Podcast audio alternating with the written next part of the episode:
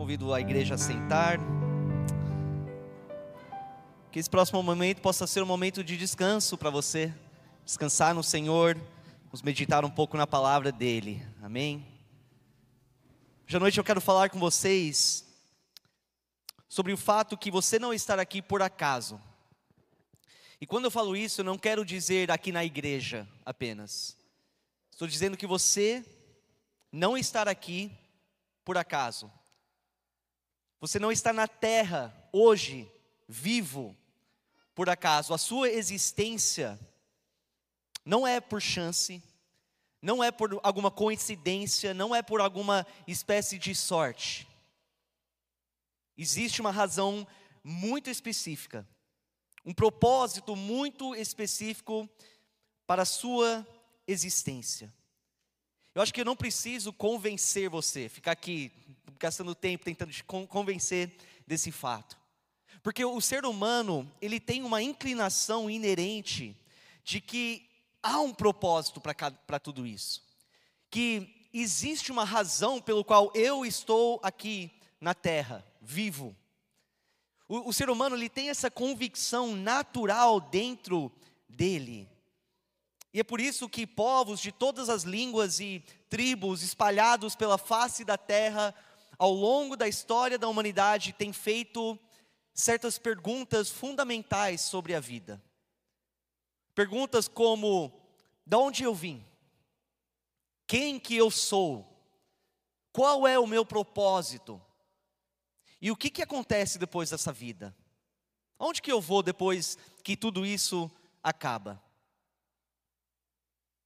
Note que a pergunta sobre propósito não é: será que eu tenho um propósito? Talvez alguns perguntam isso, mas no geral, o ser humano, ele não pergunta: tem um propósito para tudo isso? Geralmente ele pergunta: qual é o propósito? Qual é a razão de eu estar aqui nessa terra? E homens e mulheres ao longo dos séculos têm buscado respostas para essa pergunta: qual é o meu propósito? Propósito. Há um grande desejo para conhecer o propósito da vida. Porque o propósito traz um senso de significado. Saber qual é o propósito da vida traz um senso de direção, um norte. Me ajuda a entender como e para que e, e, e para quem eu devo viver a minha vida aqui nessa terra. Qual é o meu propósito? Qual é o seu propósito? Será que hoje à noite você consegue responder essa pergunta com clareza? Será que hoje à noite você realmente tem a resposta correta no seu coração, na sua mente? Eu falo sobre isso porque é de extrema importância que você acerta a resposta dessa pergunta. Porque se você errar essa resposta, e acabar vivendo a sua vida de acordo com o propósito errado, você nunca vai alcançar a vida que Deus deseja para você e pelo qual Ele estabeleceu você aqui nessa terra. Você nunca vai alcançar uma vida plena e cheia. Se você não identificar qual é o seu propósito verdadeiro aqui nessa terra, você vai viver uma vida fazendo um monte de coisas, tendo um monte de experiências, correndo para lá e para cá, tentando buscar satisfação e contentamento, e nunca alcançando o que o seu coração mais deseja. Nunca alcançando o que o seu coração deseja de forma duradoura. Sempre sentindo que há algo a mais. Há algo a mais tem algo que eu não estou conseguindo alcançar, algo que eu sei que, que, que, que existe, mas falta na minha vida. Você vai viver uma vida com senso de vazio, sentindo que tem uma experiência, tem algo a mais, e eu não, consigo, eu não consigo alcançar. E talvez este é o seu coração hoje à noite. Talvez você entrou aqui hoje à noite sentindo exatamente assim, um vazio, sentindo que há algo a mais que você não compreende, o que você não está conseguindo alcançar. Agora, tem muitas pessoas que têm diversas opiniões sobre como responder essa grande pergunta sobre o propósito da vida. Hoje em dia existem filósofos, é, palestrantes motivacionais, coaches, que estão criando métodos para tentar ajudar as pessoas a identificar uma resposta para a sua própria vida, encontrar uma resposta. E você vai ouvir pessoas dizendo coisas como: primeiramente, descubra o que você quer para a sua vida. Depois, trace as metas para alcançá-la. Quer saber o seu propósito? Descubra o que você quer, o que você quer para a sua vida. E depois trace as metas para alcançá-la. Ou define o seu propósito de vida, trace metas e lute para conquistar tudo o que você deseja. São frases comuns hoje em dia. Em outras palavras, a resposta está, dentro de você. A resposta para o propósito da vida está dentro de você. Cada um escolhe, cada um decide qual é o seu propósito para a sua vida, baseado naquilo que você acha melhor para o seu futuro. Toma cuidado com essa lógica. Toma bastante cuidado com essa lógica. Porque em Provérbios 14 e 12, nós vemos que há um caminho que parece certo ao homem, mas no final conduz à morte. Nós nunca devemos simplesmente confiar naquilo que nós achamos melhor para a nossa vida.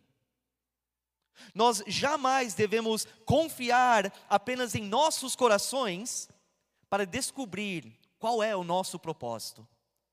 Porque em Jeremias 17, 9, fala que o coração é mais enganoso que qualquer outra coisa, sua doença é incurável.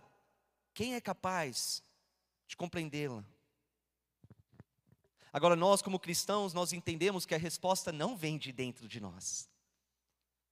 Não é para a gente ficar contemplando e pensando sobre essa vida e tentando definir qual é o nosso próprio propósito, baseado naquilo que nós queremos, ou que nós achamos melhor, ou que nós vemos na vida de outras pessoas. Nós não somos chamados para definir o nosso próprio propósito, para inventar o propósito da, nossa vida. A resposta não vem de dentro de você, a resposta vem do Senhor. A resposta vem da palavra de Deus. Você não precisa se frustrar, quebrando a cabeça, tentando descobrir por dentro de você qual é o seu propósito da vida. O Senhor já tem revelado isso para você. Ele já tem te dado a resposta. Ele já te falou qual é o propósito da sua vida. Ele já falou qual é o propósito da minha vida. E nós vemos essa resposta claramente no livro de Atos, capítulo 17. Alguém já leu esse capítulo? Para quem estava aqui a semana passada e na quarta-feira, você lembra muito bem desse trecho das Escrituras.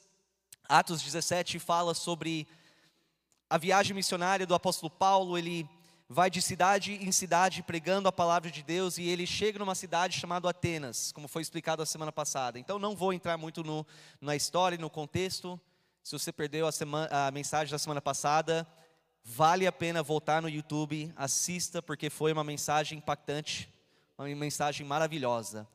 Mas se você lembrar, o apóstolo Paulo, nessa cidade de Atenas, ele fica observando a idolatria naquela cidade. E aquilo motivou ele a querer declarar a verdade sobre o único Deus verdadeiro. E ao falar sobre o evangelho de Cristo, ele é convidado para ir a um local para falar mais sobre essas novas notícias que o povo daquela cidade não tinha ouvido até então. Naquele momento ele aproveita e ele fala o seguinte, no versículos 24 a 28. Atos 17, 24 a 28. O Deus que fez o mundo e tudo que nele há é o Senhor dos céus e da terra e não habita em santuários feitos por mãos humanas. Ele não é servido por mãos de homens, como se necessitasse de algo, porque Ele mesmo dá a todos a vida, o fôlego e as demais coisas. De um só fez Ele todos os povos, para que povoassem toda a terra, tendo determinado os tempos anteriormente estabelecidos e os lugares exatos em que deveriam habitar. Por que, que Deus fez isso? Deus fez isso para que os homens o buscassem e talvez tateando pudessem encontrá-lo, embora não esteja longe de cada um de nós. Pois nele vivemos, nos movemos e existimos. Como disseram alguns dos poetas de vocês, também somos descendência dele. Você entendeu a resposta que o apóstolo Paulo dá aqui? A verdade que ele declara para esses homens, essas pessoas. Ele deixa muito claro qual é o propósito da vida. Qual é o propósito principal pelo qual Deus criou você e colocou você aqui nessa terra? A razão principal pelo Deus é, é pelo fato de que Deus causou você a viver hoje, aqui no Brasil, neste determinado momento da história humana, foi para que você possa buscá-lo. E o buscando você possa encontrá-lo e ao encontrá-lo, você possa andar com Ele todos os dias em comunhão, através de um relacionamento verdadeiro e pessoal, e íntimo, e contínuo e prático. É isso. Essa é a resposta. Não há outro motivo. Não tem outra razão pelo qual você estar aqui hoje o objetivo principal pelo qual Ele criou você é para que você possa entrar num relacionamento verdadeiro de amor com Ele. Ele te criou, Ele te conhece, Ele foi muito deliberado em colocar você aqui hoje. O motivo principal é para que você o conheça verdadeiramente. Não que você sabe sobre Ele, o propósito não era para você um dia saber certas coisas sobre Ele. Acreditar que há um Deus lá distante de mim que criou todas as coisas e me colocou aqui na terra e agora basicamente eu estou me virando tentando descobrir como que funciona essa realidade. Não. Foi um propósito extremamente exato e específico para que você o conhece verdadeiramente e entra nesse relacionamento com Ele, onde Ele está presente e envolvido todos os dias na sua vida, em todos os momentos, em tudo que você faz, em cada decisão, derramando o amor dele, a sua misericórdia, a graça dele sobre a sua vida. É isso que ele quer para você, é isso que ele almeja para a sua vida. Ele quer que você o ame com todo o coração. Mais do que qualquer outra coisa, o que ele quer para você é que você ame ele com todo o seu ser. É isso que Jesus fala. Quando perguntado sobre qual é o maior mandamento em Marcos capítulo 12, versículo 30, ele dá essa resposta: Ame o Senhor, o seu Deus, de todo o seu coração, de toda a sua alma, de todo o seu entendimento e de todas as suas forças. Este é o mandamento, o maior de todos. Não ame ele com parte do seu coração, um pedaço. Reserve um pedacinho do seu coração para ele. Reserve um pouquinho da sua vida, do seu conhecimento, das suas forças para amar Ele. Não, Ele quer tudo. Ele quer você por completo. Ele quer uma entrega total. Ele quer toda a sua devoção, toda a sua fidelidade. Ele não quer um amor distante, ele não quer um amor frio, ele não quer um amor incompleto, ele não quer um amor inconstante, ele quer um amor contínuo, pessoal e prático entre você e ele. Mas por quê? Aí vem a pergunta: então Deus criou todos nós, e depois de nos criar, demanda que nós o amamos? Exige que nós o amamos? Às vezes tem pessoas que pensam que isso é um pouco arrogante, talvez vaidoso. Poxa, criou todo mundo só para a gente amar Ele? Será que ele estava sozinho lá, sentindo sozinho lá no céu? Sem ninguém e pensou, poxa, eu preciso de uma companhia. Eu acho que eu vou criar umas pessoas assim para eles me amar, para eles me adorar, para eles me elogiar. Será que ele estava triste em sentir sozinho e precisava de nós para ele se sentir bem e feliz e contente? Certamente não. Ele não precisa do seu amor. Ele não precisa de você. Ele não precisa da sua adoração. Deus, independentemente do seu amor para com Ele, é perfeito. Ele vive em alegria e felicidade plena. Ele é completo, independentemente se você ama Ele ou não. Então por que, que Ele demanda isso de você? Por que, que Ele cria isso como uma lei?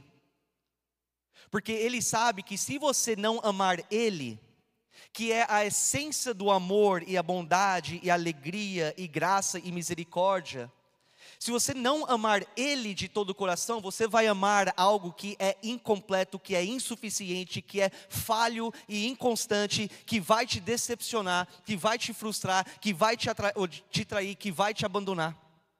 Ele não quer isso para a sua vida.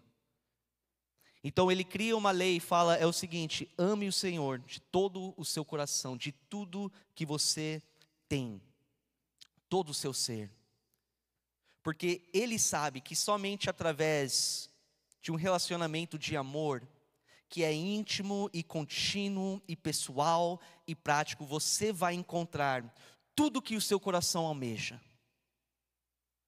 Ele sabe que é somente de um relacionamento verdadeiro com Ele que você vai encontrar um amor puro, que você vai, vai encontrar paz verdadeiro, uma alegria profundo, libertação e satisfação. Ele sabe que é somente dentro de um relacionamento com Ele que você vai encontrar força e sabedoria e discernimento para enfrentar as dificuldades e os obstáculos e desafios dessa vida. Ele sabe que você somente vai achar a melhor vida possível que um ser humano pode viver aqui nessa terra através de um relacionamento verdadeiro e constante com ele. E é isso que Ele quer para você. É isso que Ele quer para você e é por isso que Ele te criou. Não há outro motivo maior do que esse. Agora, olha quão bom é o nosso Deus. Preste bem atenção nessa parte. Quão bom é o nosso Deus.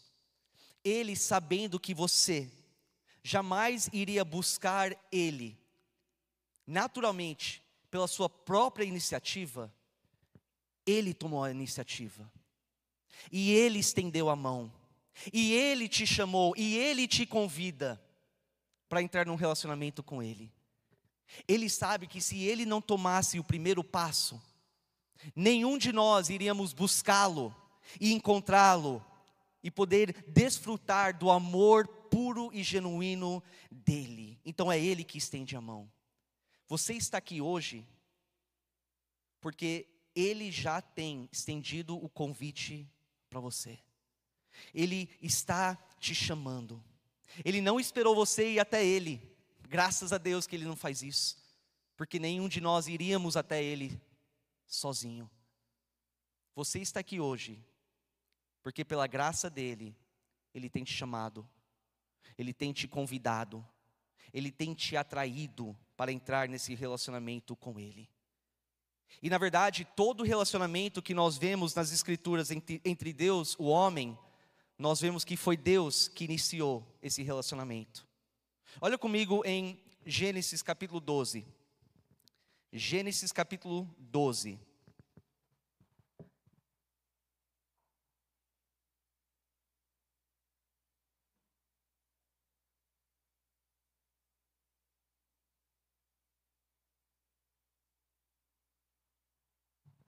Em Gênesis capítulo 12, nós conhecemos um grande homem chamado Abrão, que depois se torna Abraão. Um homem de grande fé, Um homem que milhares de anos depois, aqui estamos falando sobre. Um homem que nós sabemos fez grandes coisas para Deus, o pai de uma nação inteira. Que através dele o mundo inteiro foi impactado com o Evangelho, pois o próprio Cristo veio através da linhagem dele. Mas como que ele chegou a fazer tudo isso? Como que ele foi usado de forma tão poderosa nas mãos de Deus? Tudo começa no versículo 1 de Gênesis 12. Então o Senhor disse a Abrão. Dá uma pausa aqui. Não era, então Abrão disse ao Senhor. Não. Não era, então Abrão um dia estava na casa do pai, é, envolvido na idolatria e decidiu que ele iria buscar o Senhor. Não.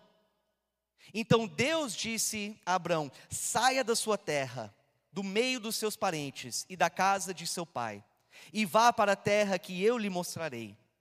Farei de você um grande povo e o abençoarei. Tornarei famoso o seu nome, e você será uma bênção. Abençoarei os que o abençoar, abençoarem, e amaldiçoarei os que o amaldiçoarem. E por meio de você, todos os povos da terra serão abençoados. Começou com Deus, Ele chama, Ele convida. Nós vemos isso com a história de Moisés. Foi Deus que se aproximou de Moisés naquele deserto, deserto e falou com ele através da sarça ardente. Foi o Senhor que convida Moisés a subir para o monte para conhecê-lo verdadeiramente. Êxodo 24. Êxodo 24, versículos 15 e 16. Olha só, pode acompanhar no telão aqui. Quando Moisés subiu, a nuvem cobriu o monte, e a glória do Senhor permaneceu sobre o monte Sinai. Durante seis dias a nuvem cobriu o monte. No sétimo dia, o Senhor chamou Moisés do interior da nuvem. Versículo 18. Moisés entrou na nuvem e foi subindo o monte, e permaneceu no monte 40 dias e 40 noites. Imagina, não dá nem para imaginar, né? A experiência que ele teve com Deus através do convite o amor de Deus que ele sentiu, através desse chamado, desse convite. E quando você acompanha a história dos israelitas nos 40 anos no deserto, você vê Deus chamando ele vez após vez: vem comigo, vem conversar comigo, vem passar tempo comigo, vem ouvir, vem aprender de mim. E nós vemos, e é lindo de ver, um relacionamento baseado no amor constante em que Deus realiza os seus propósitos através de Moisés, em que Deus providencia pelo seu povo que estava sob a liderança de Moisés. Mas como que tudo aquilo começou? Deus estendendo a mão. E assim que ele, na verdade, continua com o seu povo, sempre chamando, sempre convidando, sempre atraindo. É o que, é o que a gente vê em Mateus 4, 18 e 20, com os próprios apóstolos. Andando à beira do mar da Galileia, Jesus viu dois irmãos, Simão, chamado Pedro, e seu irmão André. Eles estavam lançando redes ao mar, pois eram pescadores. E Jesus disse: Sigam-me, e eu os farei pescadores de homens. Jesus está falando: olha, vem comigo, vem conversar comigo, vem andar comigo, vem me conhecer, vem conviver comigo, e eu vou totalmente transformar a sua vida. Através de mim você vai conhecer qual é o seu propósito verdadeiro, e não é ser pescador normal, é ser pescador de homens. Mas isso só acontece quando eles aceitam o chamado no versículo 20. No mesmo instante, eles deixaram as suas redes e o seguiram. É o que nós vemos com o apóstolo Paulo, indo para perseguir a igreja no meio do caminho para Damasco. Deus chama, Deus convida.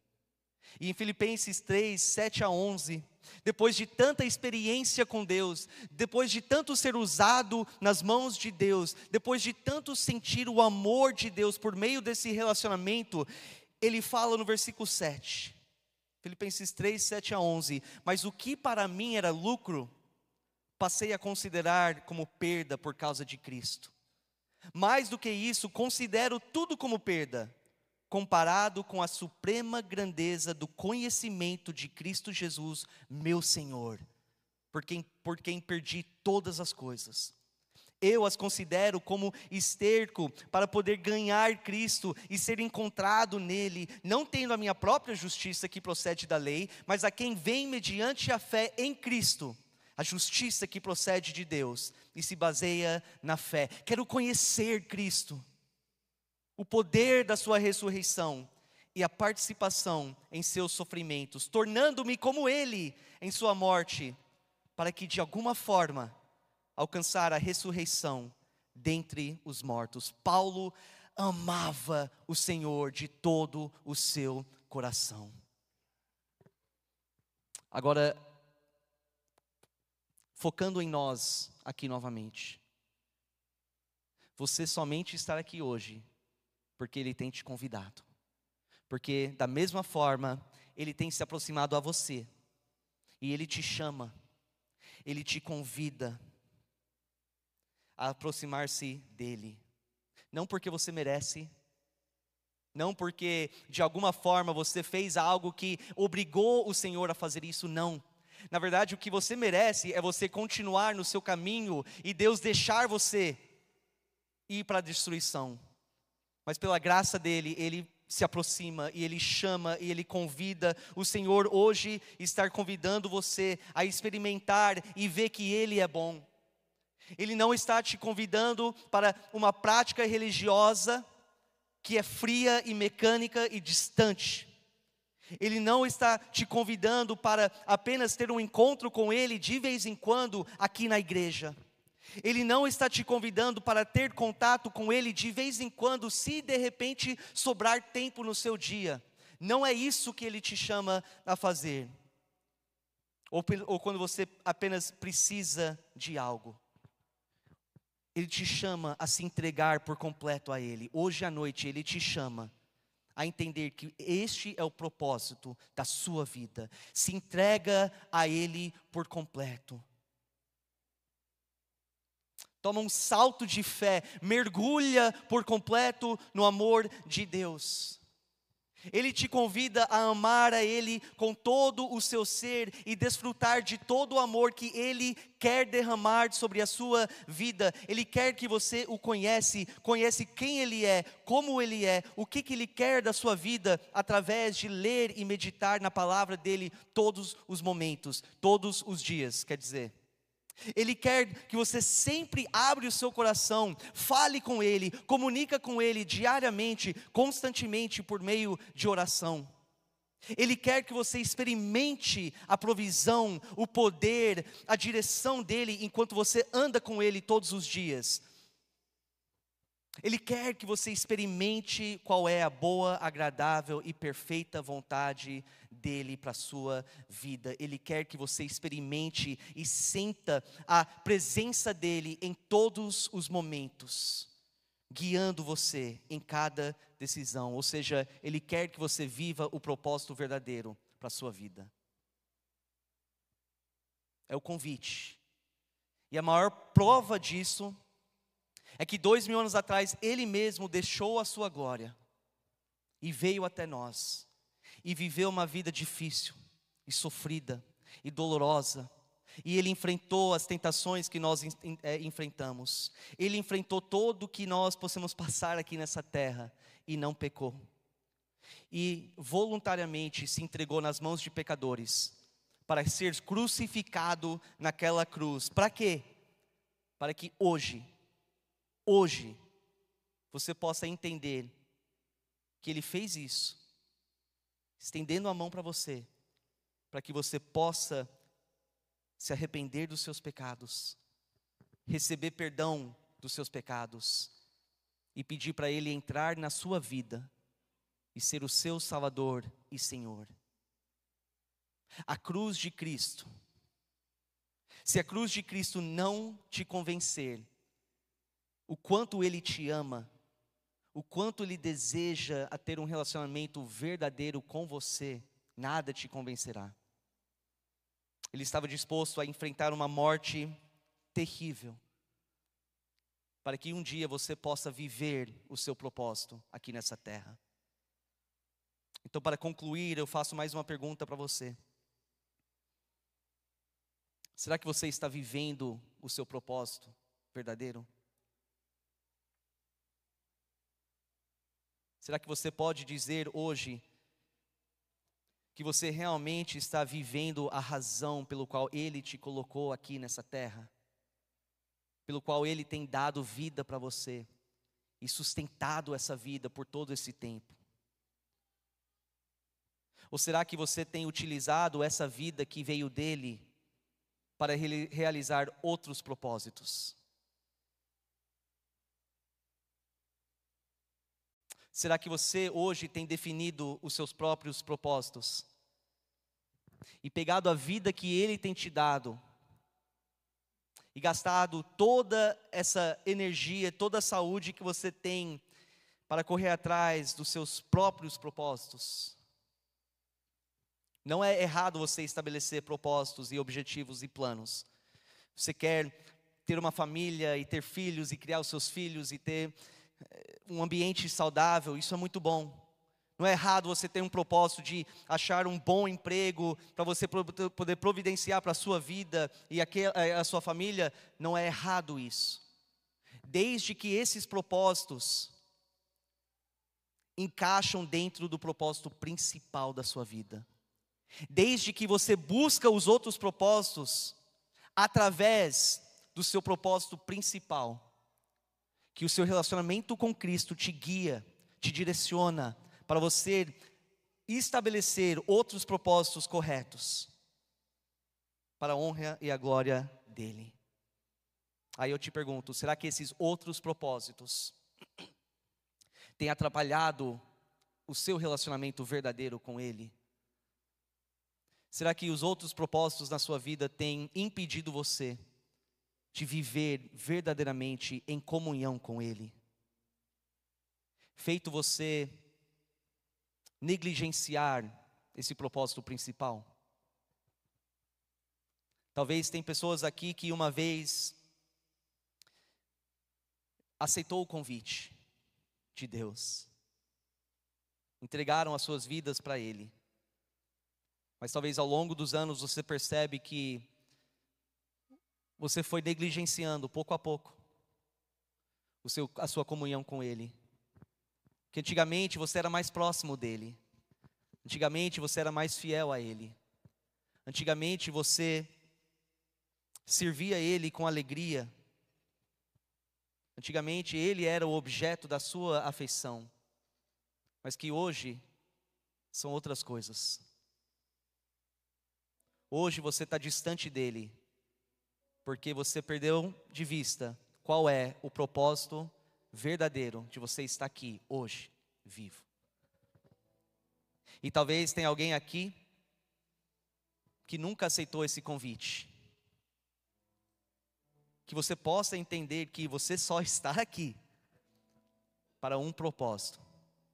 E Ele está te chamando a viver esse propósito. Mas você precisa aceitar esse convite. Pastor, como que eu faço isso? Como que eu posso experimentar esse relacionamento com que você tem falado? Basta você reconhecer a sua necessidade de ser perdoado dos seus pecados. Crer que você só pode ser perdoado porque dois mil anos atrás Jesus morreu na cruz e pagou o preço dos seus pecados, a pena dos seus pecados. E que com fé naquilo que Ele fez por você, você possa se render diante dele e falar: Senhor, me purifica, me salva, me transforma. Eu quero viver uma nova vida. Eu quero esse relacionamento contigo. Eu quero sentir a tua presença comigo todos os dias. Eu quero viver o meu propósito. Enquanto a equipe de louvor canta essa, esse último louvor, você tem a liberdade de falar com Ele. Talvez agradecer Ele por ter estado constantemente presente na sua vida, te direcionando. Talvez é uma oração de pedir perdão, que Ele possa restaurar novamente a sua comunhão com Ele. Ou talvez é uma oração que fala: Senhor, me salva, eu clamo por misericórdia. O altar está aberto, convidamos você a vir. Se ajoelhe aqui diante do Senhor.